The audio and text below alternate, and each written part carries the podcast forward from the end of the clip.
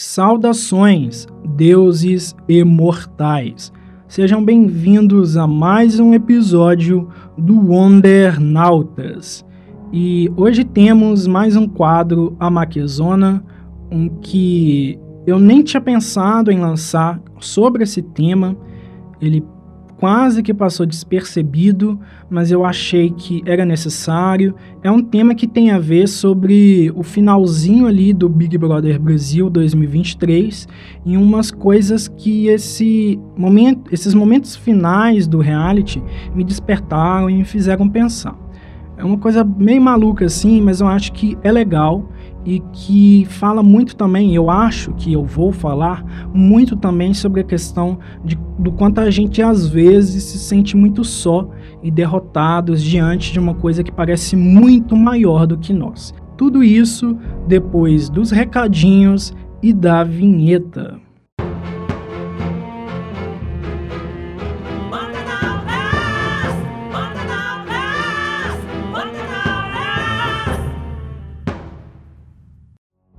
Antes do episódio propriamente dito, venho te sugerir que me siga nas minhas redes sociais para conhecer bastidores do podcast, detalhes de outros projetos e um pouco mais sobre o criador que vos fala. Posso ser encontrado na página do programa no Instagram, Wondernautas, ou no meu perfil pessoal, arroba Senju. Você também me encontra no Twitter como arroba Epifânio Maicon. No TikTok, buscarei produzir alguns conteúdos relacionados às minhas atividades no geral, que talvez possam te interessar também. O meu usuário lá é o arroba Wonder. Sem mais delongas, vamos para o episódio de hoje. A, a Sara Aline, que é uma participante que saiu algum tempinho ali do BBB. No momento que eu tô lançando esse episódio, o BBB já acabou, mas é, essa, essa participante ela foi eliminada ali no domingo, se eu não me engano. Acho que foi um domingo, já tem um tempinho. E foi um domingo assim que eu ainda estava um pouco esperançoso de que essa participante não saísse e tal. E aí eu quebrei a cara, mas acontece. Não era uma, uma participante que eu torcia tanto assim. É, porque basicamente, para quem não sabe, o reality show Big Brother Brasil é o maior reality do Brasil, óbvio, e um dos maiores do mundo, né? Então tem uma galera muito maluca ali, às vezes concorrendo a um grande prêmio final e tal. E a Sara Aline é uma participante que no início ela foi muito classificada como planta. Eu mesmo a lia dessa forma, porque ela aparecia pouco nas coisas, mas quando ela se colocava, ela se colocava muito bem. Ela é psicóloga e analista de diversidade, que é uma, uma profissão que eu descobri justamente conhecendo essa pessoa, Saraline. E ela tem ali, acho que uns 25, 26 anos, por aí, eu acho. Eu pensava, ah, se ela cair no paredão, ela tem que sair. Mas no decorrer do programa, ela ganhou algumas provas, ela teve que se colocar em determinados momentos e ela sabia se colocar. E ela de fato tem uma oratória muito boa. Você entende claramente o que ela fala, ela tem excelentes argumentos, como se posicionar. E o interessante é que, embora ela tenha essa característica, ela não participou de tantas tretas assim no programa. E é curioso como muitas vezes para as pessoas Todo mundo que não briga, que não treta, que não grita, é planta. No caso dela, ela de fato era planta no início porque ela não parecia em nada. Mas quando ela teve a oportunidade de ser líder ali pro meio do programa para frente, mais ou menos, e aí com as histórias ficando mais reduzidas, já que os participantes eram estavam em, menor quantidade, ela acabou aparecendo mais. E aí, é, eu já falei sobre isso num episódio que eu gravei quando a voz é resistência, o episódio 73. Eu falei muito sobre a questão do, da pauta que foi levantada sobre o racismo estrutural nessa edição de 2023 do Big Brother Brasil. E a Sara Aline, ela esteve entre essas polêmicas, entre muitas aspas polêmicas o tratamento dado para determinados participantes ali no programa era diferente em relação a outros participantes, né? participantes brancos lidavam com os erros de outros participantes brancos, como ah, a pessoa errou, mas ela tem bom coração, uma pessoa legal, que não sei o quê. E aí, quando eram os participantes negros, eram era um tratamento diferente, mais agressivo. Tanto é que a Saraline, no momento que ela ela se revoltou com uma situação ali, porque ela foi colocada no paredão. E aí, num dia que ela teve um debate ali com a pessoa que colocou ela no paredão, o cara chamou ela de agressiva e falou assim: Nossa, agora eu tô vendo quem você é de verdade, uma pessoa agressiva e violenta. E tipo assim, como assim? É, é, a pessoa ela não pode ficar chateada e ela não pode reclamar sobre uma coisa que prejudica ela de fato, que ela é, agressiva, e o tempo todo a Sarah Lynn, ela sempre foi muito doce e, e, e solene, assim, na forma como ela se colocava para falar com as outras pessoas. E aí, de repente, por causa de uma única situação, ela foi taxada dessa forma. No domingo de, dessa eliminação da Sarah Lynn, eu fiquei realmente muito triste e tal, porque eu senti como se fosse assim, nossa, o, o racismo estrutural venceu no Big Brother Brasil? Porque ela saiu com uma porcentagem alta é, em comparação com outros participantes, né? Teve um cara branco que na edição é, é, chegou a dizer que ia dar uma cotovelada na boca da, da menina que ele ficava lá no programa e tal, e ele não saiu com uma porcentagem tão alta. Essa menina que se relacionava com ele até pouco tempo estava defendendo o cara, mas sempre acusando, eh, apontando o dedo para participantes negros, falando: ah, você é ruim, você é isso e aquilo. Né? Então você vê como são dois pesos, duas medidas. É, aí a gente tem que entender como que funciona o sistema de votação do BBB. Basicamente, você pode votar infinitas vezes. Não, não tem uma verificação é, por CPF nem nada assim do tipo. Eu acho que você tem que ter um e-mail no G-Show e aí você pode ficar o dia inteiro votando ali. É, às vezes aparece uma caixinha de captcha, é, umas coisinhas assim para responder, de tipo de imagens, aquelas coisas, sabe? Para verificação de que não é um robô que está fazendo aquilo ali, mas simplesmente uma única pessoa pode, sei lá, votar mil vezes por dia se ela estiver muito desocupada ou muito engajada. E foi o que aconteceu. O, o público votante esse ano, é, o engajamento parece que estava diferente em relação a, a edição de 2020 e 2021, principalmente.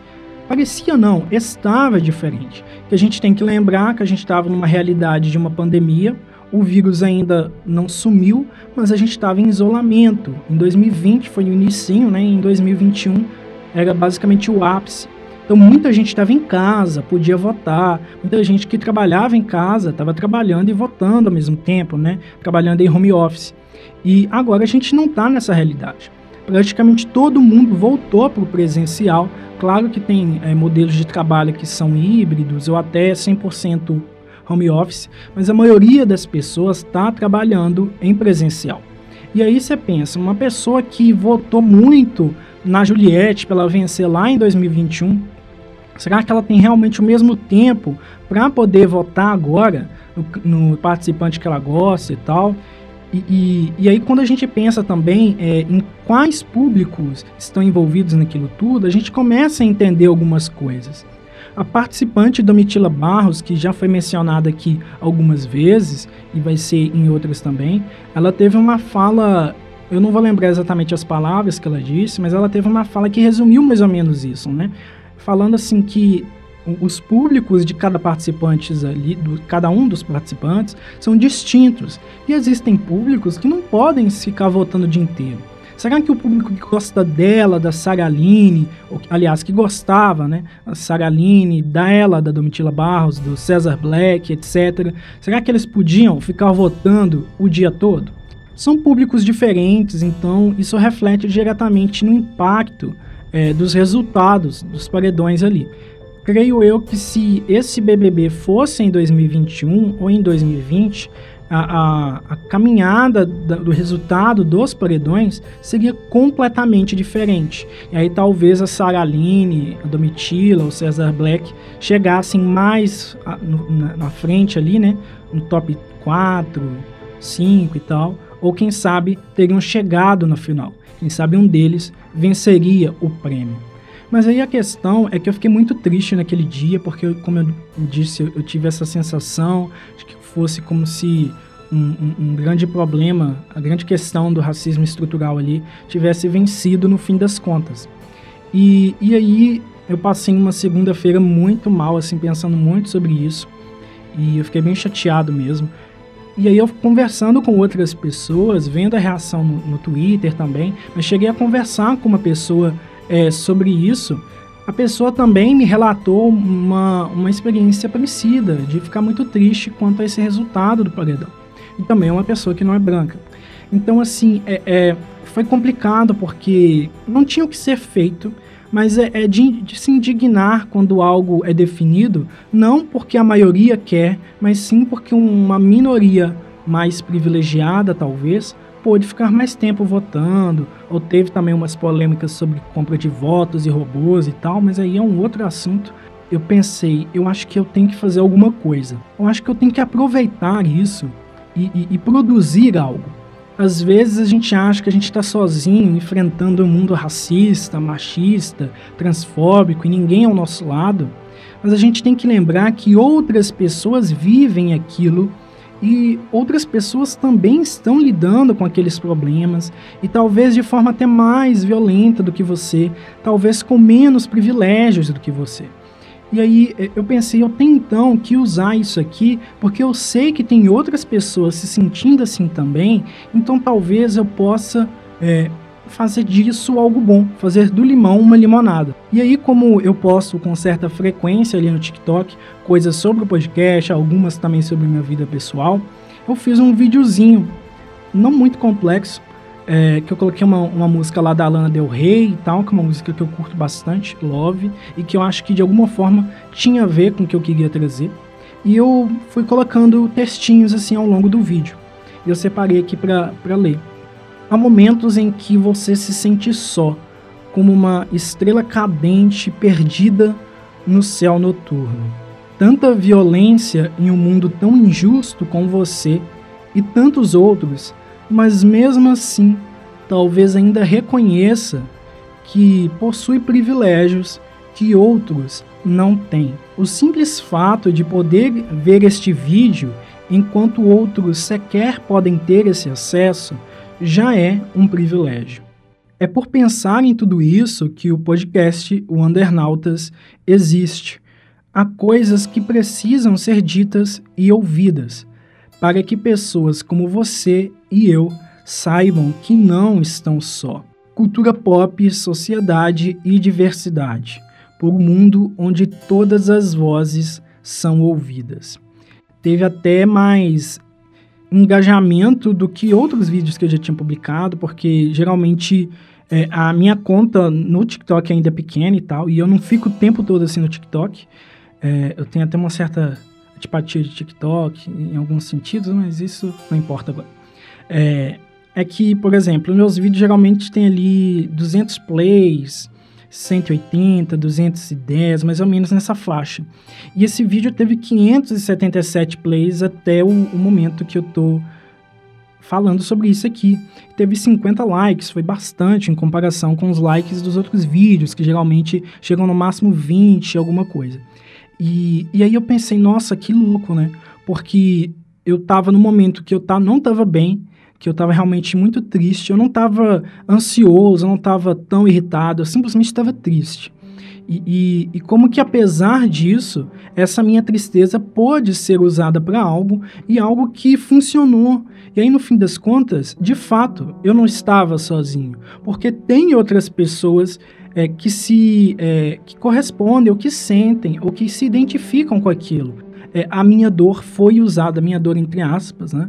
Que não foi nada tão catastrófico na minha vida, foi simplesmente um momento de tristeza, mas essa dor ela pôde ser utilizada para algo legal, algo que, que fazia sentido e algo que valeu a pena, que talvez eu acho que tocou pessoas específicas, né? Tem muito a ver com uma fala de outro participante negro ali da edição que disse, é o Fred Nicásio, que disse que ganhar não é vencer. Nem sempre ganhar é vencer. porque o pós da Saraline, do César Black, da Domitila Barros e tal, de outros participantes, até então está sendo muito bom. As pessoas gostam deles, estão é, é, falando coisas muito legais para eles, as marcas estão interessadas neles. Então, no fim das contas, quem realmente venceu nessa edição? Será que foi o racismo ou será que foi de fato pessoas muito legais, carismáticas, que apesar de não terem chegado ao prêmio final, tiveram uma resposta, estão tendo, aliás, uma resposta tão legal de marcas, de engajamento e de etc. Né? E aí eu volto para essa coisa do vídeo que eu postei e do que eu fiz com esse meu sentimento e o que eu tento fazer com o podcast aqui.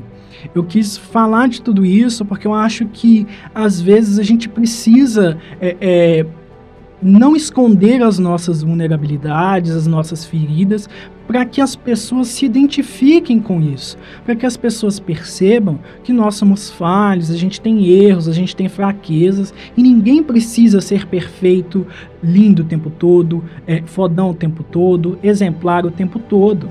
Você tem o direito de errar, quem sabe a gente inspire outras pessoas. E é o que eu tento fazer aqui com o podcast.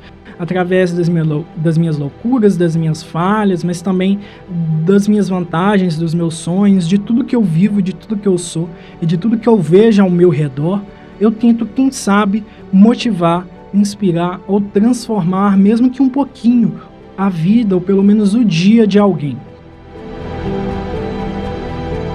Espero que tenham gostado do episódio de hoje e que a glória de Gaia esteja com você.